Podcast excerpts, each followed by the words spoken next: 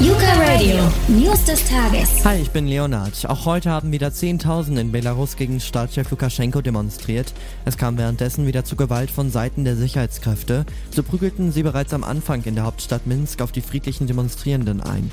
Verletzte saßen auf Straßen mit einem Verband um den Kopf, wie man auf einigen Videos sieht. Andere lagen fixiert am Boden. Festgenommen wurden laut des Menschenrechtszentrums Vesna mehr als 90 Personen, 20 davon seien VertreterInnen von Medien.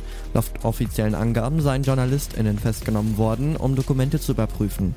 So wurde die Berichterstattung erneut eingeschränkt, denn die Behörden hatten bereits zuvor KorrespondentInnen aus dem Ausland ihre Akkreditierung entzogen. Währenddessen gaben Beobachtende der Proteste an, mehr als 100.000 Menschen seien zusammengekommen.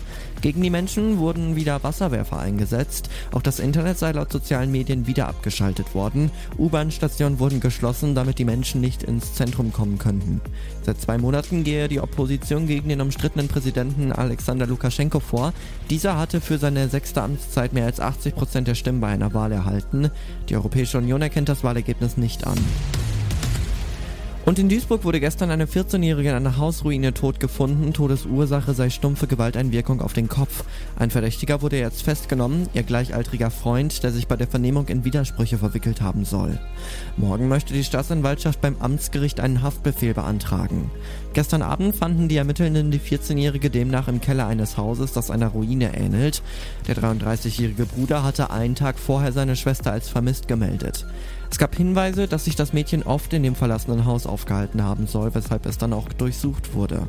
Freitag soll das Mädchen mit dem Freund unterwegs gewesen sein, der abends von der Polizei aufgegriffen wurde. Passanten hatten gemeldet, dass er verwirrt wirkte. Er habe dann die Hinweise zum Aufenthaltsort der Jugendlichen gegeben.